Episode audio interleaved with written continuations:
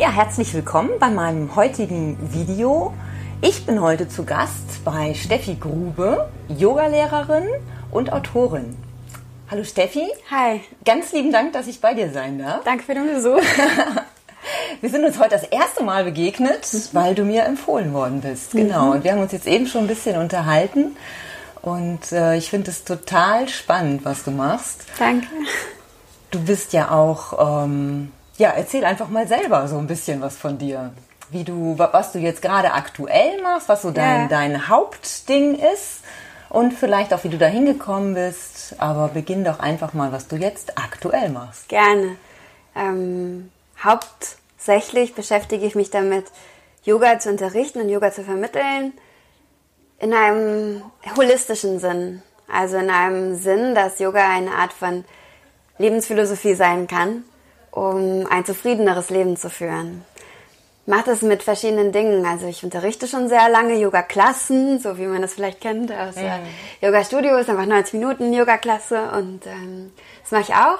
Aber zusätzlich biete ich auch Workshops an und Fortbildungsprogramme, um ja, in den Workshops vielleicht ein bisschen Raum auch zu geben für Austausch und Dinge, die im Unterricht nicht automatisch stattfinden. Also ich mache zum Beispiel ähm, Frauen-Circle, also Women, ich nenne die Wild, mit Y geschrieben, Wild Women Circle, wo wir einer Gruppe von Frauen uns einfach ähm, Themen widmen, mh, hm, ja, wo man vielleicht stuck ist oder wo man als Frau irgendwie weiß, okay, hier in Deutschland, ich bin so und so aufgewachsen, man sieht sich vielleicht als Konkurrenz oder man hat bestimmte Body-Image-Probleme, so Dinge, die mhm. uns irgendwie gemeinsam sind, wo man vielleicht denkt, oh, ich bin alleine und dann in einer Gruppe von Frauen merkt man so, oh nee, doch nicht. Mhm. Mm, dann mache ich, ähm, ich mache viele Ritualabende, wo wir uns an Neumond zum Beispiel treffen. Wir meditieren oder wir lernen zu meditieren und entwickeln, ich sage immer, gesunde Rituale, die uns so ein bisschen in dem oft zu vollen Leben Zeit für uns selbst geben.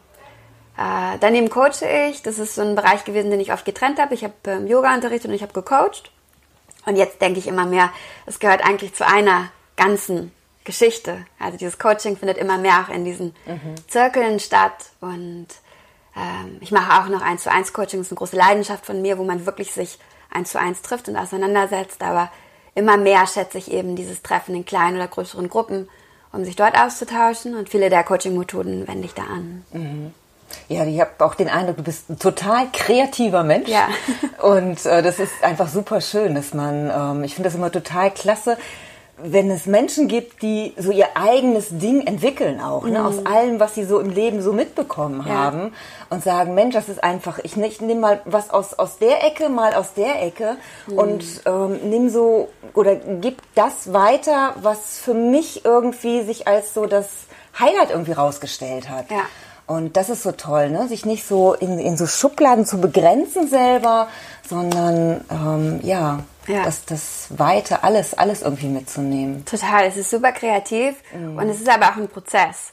Also mhm. ganz am Anfang, ich unterrichte jetzt seit elf Jahren Yoga und praktiziere noch viel länger, hatte ich natürlich auch diese Schubladen im Kopf und habe gedacht, das muss so sein. Ja. Und eine Yoga-Klasse ist 90 Minuten und die ist so und so aufgebaut und so weiter und so fort. Und ich hatte auch so eine Schere in meinem Kopf. Mhm. Das ist nicht so schön vorgestellt als Autorin. Ich bin auch, ähm, ich schreibe Texte und ähm, arbeite auch im Radio und schreibe an Hörspielfeaturen.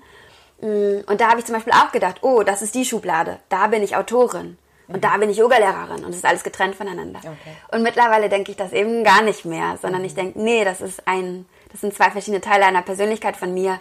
Und beides hat irgendwie seine Berechtigung, da zu sein. Zum Beispiel in den Circlen, die ich mache, ist Storytelling und Geschichten erzählen eine super große Form, die ich anwende, um Sachen zu verdeutlichen, Beispiele zu verdeutlichen und vielleicht auch zu zeigen, hm, was wir für Muster im Kopf haben. Mhm. Oder im Yoga-Unterricht zum Beispiel merke ich auf einmal, dass Storytelling ist fundamental, wenn ich eine Klasse unterrichte.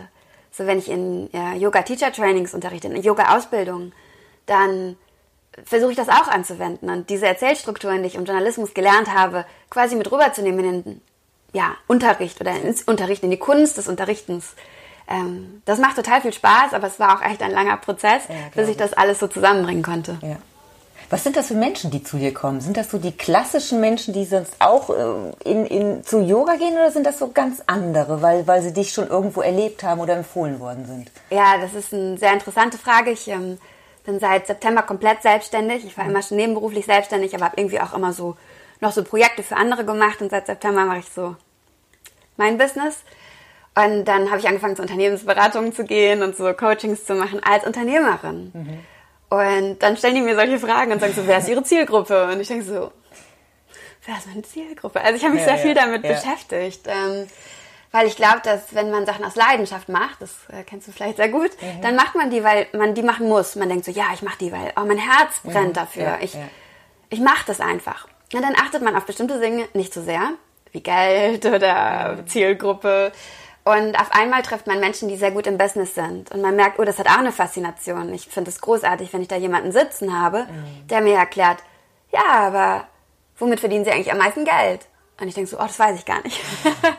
und dann merke ich so, ich finde, ähm, ja, vielleicht ist es auch so was wie Neugierde an so einer anderen Sichtweise. Und ich finde aber auch was von Bewunderung für jemanden, der seinen Job gut kann, also egal in welchem Bereich. Ne? Dann halt denke ich so, oh mein Gott, da ist jemand, der versteht was von seinem Gebiet ich sage das immer auf Englisch, ich sage viele Sachen auf Englisch, ich muss mir mal diese Sachen auf, auf Deutsch mal so ein Label marken, aber ich sage immer, ich habe sowas wie the appreciation of beauty and excellence. Das ist etwas, was ich ganz stark in mir habe. So, ich bewundere Schönheit und Exzellenz. Mhm. Wenn da jemand vor mir sitzt, der mich coacht und ich merke so, oh mein Gott, der ist ein totaler Business-Nerd, der hat sowas von Ahnung, dann denke ich, uh, ja. Und diese Zielgruppenfrage hat mich total verwirrt, weil ich dachte, ja, natürlich, die, ich richte mich an Leute, die halt Yoga interessiert sind. Und dann hat er gesagt, ja, ist es so. Und gucken Sie mal nach, wer irgendwie zu Ihren Workshops kommt. Und mhm. dann habe ich gemerkt, ja, okay. Ich spreche mit diesen Workshops schon hauptsächlich Leute an, die über Yoga zu mir kommen. Aber ich habe auch ähm, ja, Leute einfach, die sich für mich interessieren oder die sich für die Workshops interessieren, die aus anderen Bereichen kommen. Zum Beispiel habe ich Leute, die auch, hm, ich sag mal, aus akademischem Umfeld kommen, die auf einmal sich so ein bisschen aufgehoben fühlen in einem Bereich, der auch Yoga anbietet, aber eben auch eine Diskussion über, über Yoga, über Weiblichkeit, mhm. über gesellschaftliche Situationen. Und ich glaube, dass ich da so ein bisschen hm, vielleicht in die Breite gehe, was mhm. Interessen angeht. Hast du denn auch nur Frauen bei dir oder sind es auch Männer? Nein, ich habe also ich habe auch Männer bei mir, aber es ist tatsächlich so, ich habe angefangen mit den äh, Wild Women Circle und dadurch habe ich eine große Anhängerschaft, die Frauen ist, zusätzlich im Yoga-Bereich hat man so, ich sag jetzt mal 80 bis 90 Prozent Frauen, die zum Unterricht kommen. Also ich habe eindeutig mehr Frauen, aber ich habe jetzt zum Beispiel diese Neumondabende habe ich aufgemacht für Männer. Und ich versuche auch, also einer meiner großen Projekte, ja, ich habe hab ich noch nie jemandem erzählt, einer meiner großen Projekte, Sehr schön. Also, mir schwebt sowas vor, wie diese Women Circle zusammenzubringen mit Männer Circles, was ja auch immer mehr an Begeisterung oder zumindest in meiner Szene an Männern, die zusammenkommen, über halt spezifische Themen, Männerthemen zu sprechen, zusammenzubringen mit meinen Women's Circles und vielleicht so einen Austausch nochmal zu haben, der auf eine andere Art und Weise stattfindet. Aha. Ja. Ja, spannend. ich so, oh, hab ich das gesagt?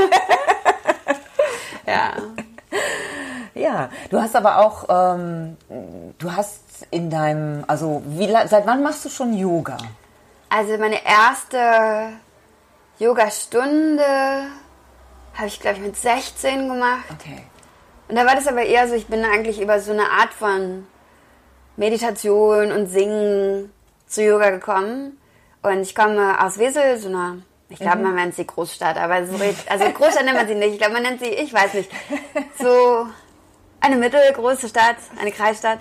Und ähm, dann bin ich nach Köln gezogen, um zu studieren. Und habe das erste Mal dann gemerkt, oh, Yoga kann auch noch ganz anders sein. Bin irgendwie, ich wohnte an der SPO, an der Sporthochschule hier in Köln, in einem Studentenwohnheim, mhm. habe aber nicht Sport studiert. Und bin dann in eine Power-Yoga-Stunde gegangen und dachte so, oh, das ist auch Yoga. Also so habe ich dann ein bisschen verschiedene Sachen entdeckt. Ich meine, wie das ist als Studierende, ich hatte nicht groß Geld. Ich habe mich so durchgehangelt mit Unisport und habe da Yoga gemacht. Ich habe ähm, viel zu Hause gemacht, sehr viel zu Hause gemacht. Ich hatte eine DVD von Ursula Carven, die ich mir gekauft habe, mit der ich rauf und runter trainiert habe und ähm, habe dann eigentlich erst angefangen, wirklich mich für andere Bereiche zu interessieren im Yoga und zu entdecken, als ich ein bisschen Geld verdient habe durch den Journalismus mhm. und ähm, ja, mal verschiedene Studios ausprobiert habe, durch den Journalismus auch viel gereist bin und in anderen Ländern dann auch Yoga Lehrerin, die so Stars in der Yoga-Szene war, kennengelernt habe. Ähm, genau, meine erste Ausbildung habe ich gemacht 2007, vor zwölf Jahren, als okay. Yoga-Lehrerin. Ja, ja. ja. Okay. Ich habe gelesen, jetzt muss ich mal nochmal gucken, ja. Indologie ja. mit Fokus Sanskrit hast ja. du studiert. Ja, das ist mein Zweitstudium okay. tatsächlich.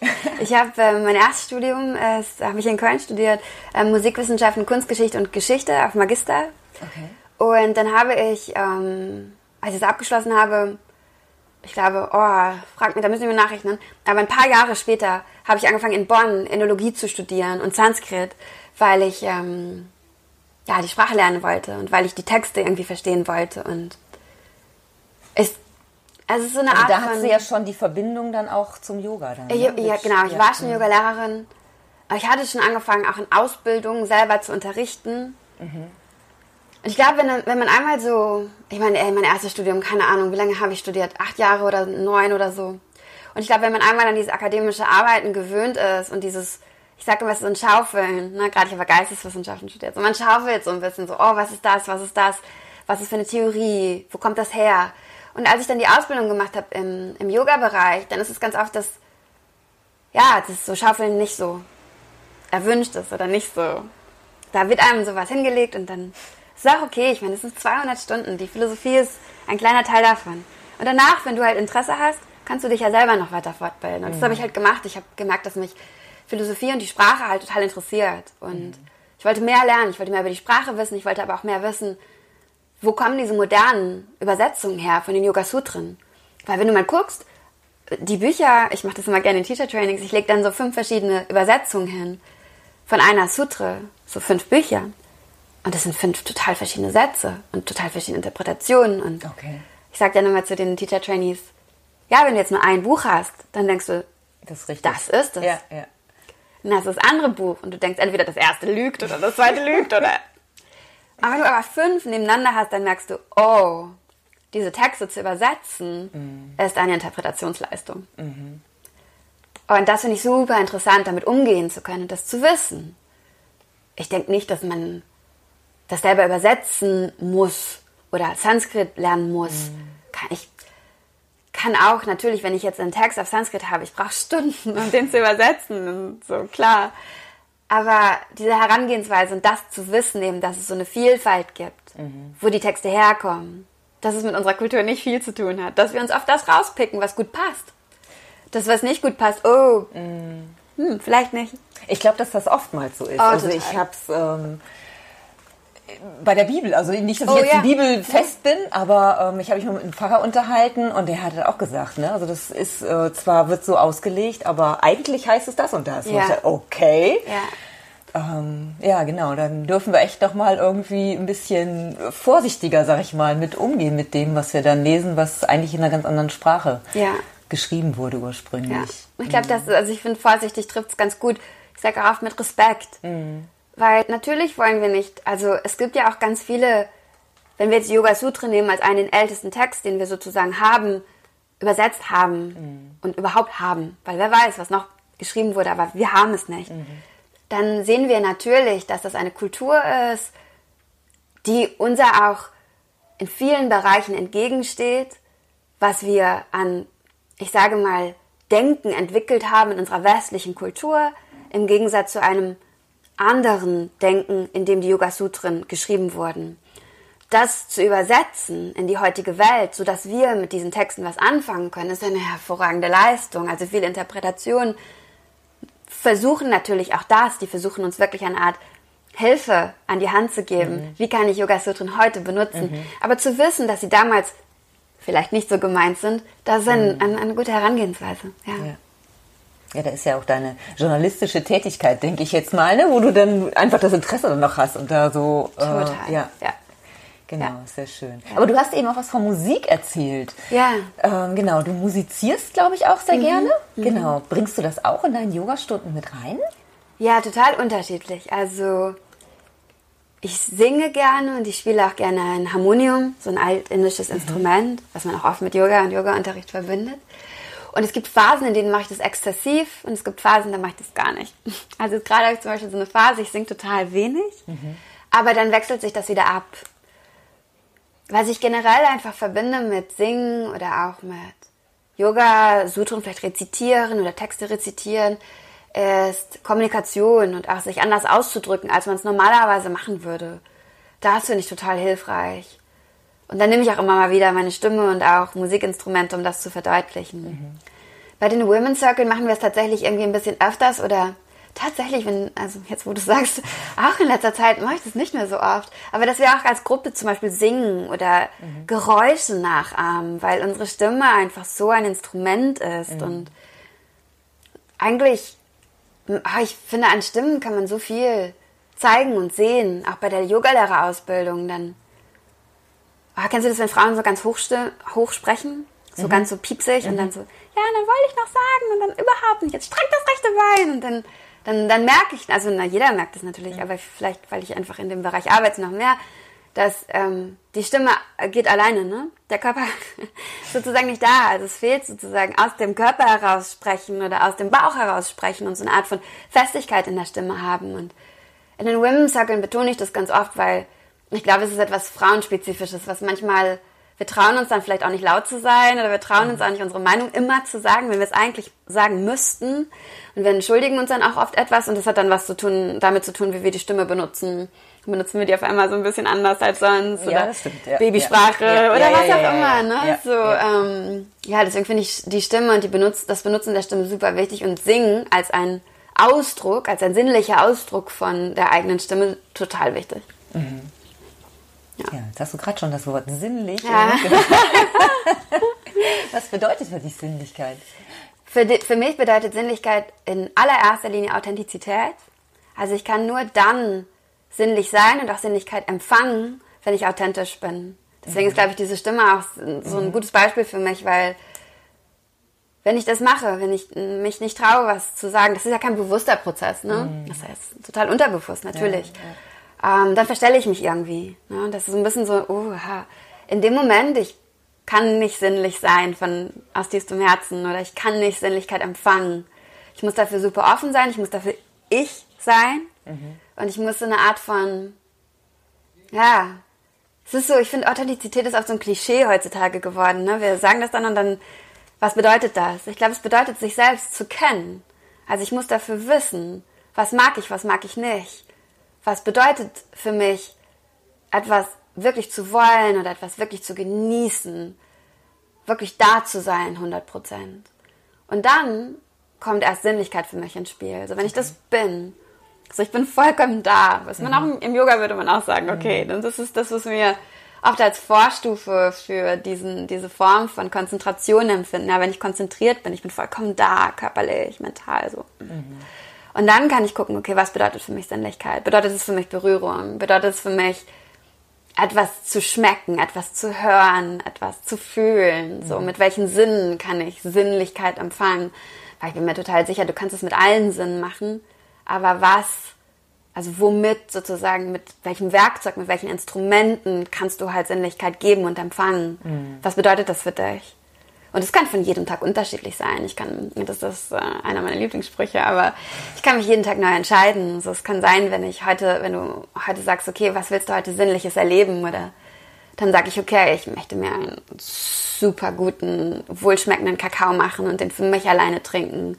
Und am nächsten Tag kann das sein, dass ich sage, oh, ich würde super gerne eine Berührung haben wollen oder eine Massage haben wollen, die mich nicht äußerlich, sondern innerlich berührt. Mhm. So, aber der Grund, der Grundtenor unter allem ist, dass ich weiß, was ich will und dass ich vollkommen da bin.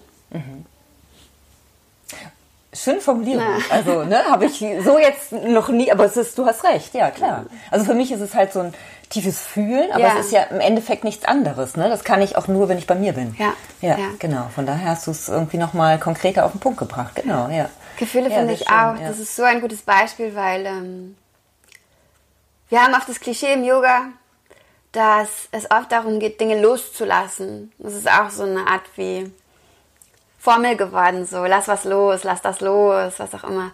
Und ich finde Gefühle, es gibt auch dieses, es gibt ja super viele berühmte so Sprüche, Gefühle sind zum Fühlen da, ne? Oder mhm. und Gefühle sind auch sowas, wenn du sagst, okay, was bedeutet für dich zum Beispiel auch traurig zu sein, dann eben das zu fühlen und vielleicht nicht im nächsten Schritt versuchen, das loszulassen, sondern noch mehr zu dir zu ziehen und noch mehr reinzugehen und zu gucken, was bedeutet das wirklich? Da kommen wir jetzt zum Graben. Noch eine Ebene tiefer zu gucken. Was bedeutet das? Noch eine Ebene tiefer. Was bedeutet das wirklich? Noch eine Ebene tiefer. Wo fühle ich das? Noch eine Ebene tiefer. So, wie kann ich das ausdrücken? Und ich glaube, für mich ist Sinnlichkeit genauso so. Wenn ich mir vorstelle, einfach in meinem Kopf so sinnlich zu sein, dann ist es so, okay, ich will das eigentlich ganz genau an mir an, also ich will ganz bewusst da sein und fühlen können. Mhm. Das hat also super viel mit Fühlen zu tun. Ja, aber wirklich das halten zu können und hinzugucken. Mhm.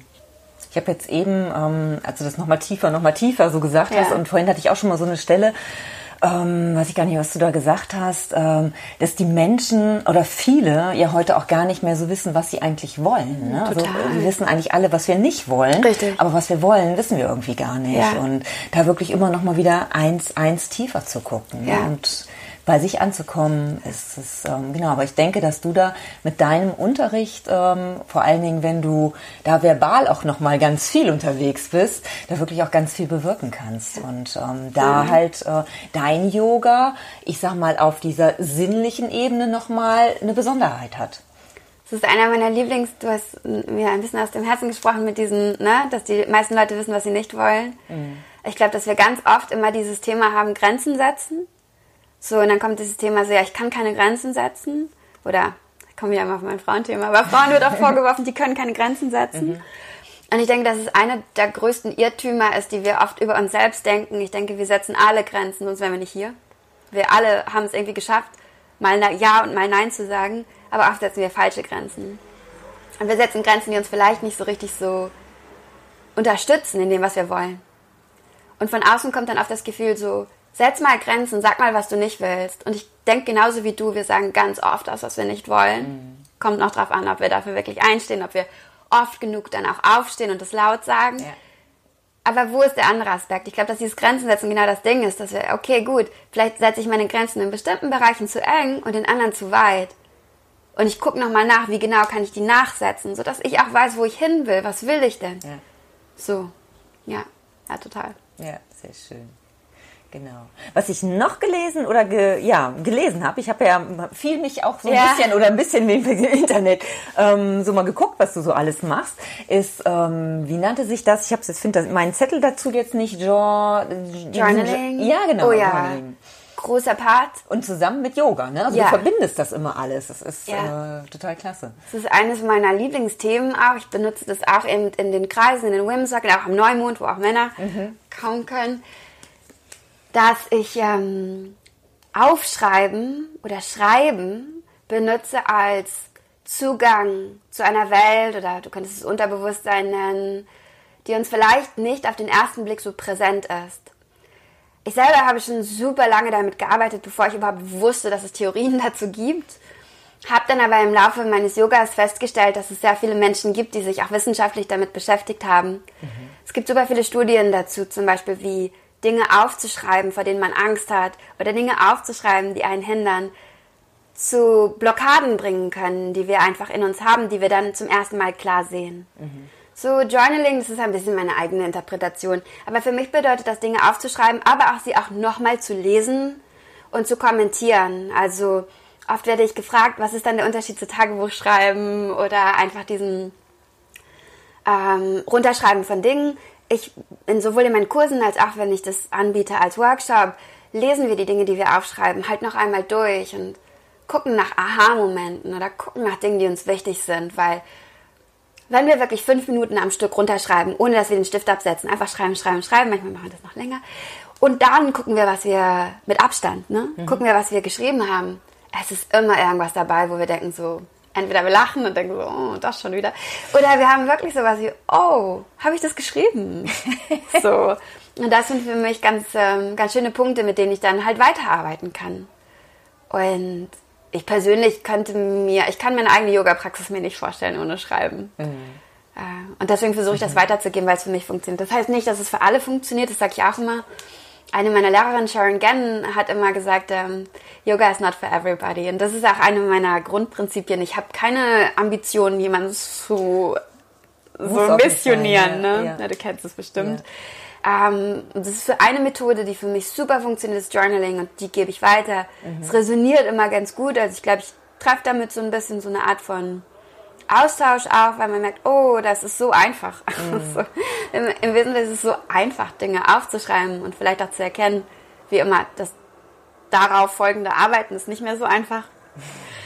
Äh, ja, das ist ja, so eine meiner Herzensangelegenheiten, ja. Aber das macht auf jeden Fall total viel. Also ich merke das auch mhm. immer, wenn ich mir äh, irgendwelche Dinge vornehme und oftmals erstmal im Kopf habe ja. und ich merke, ich schiebe das immer weiter vor mir her.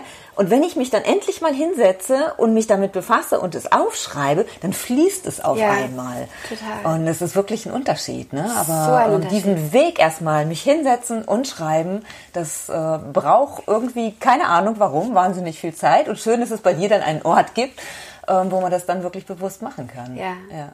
Ja, das war, ich das, hab, das sind tatsächlich Sachen, die sind aus Anfragen rausgewachsen. Mhm.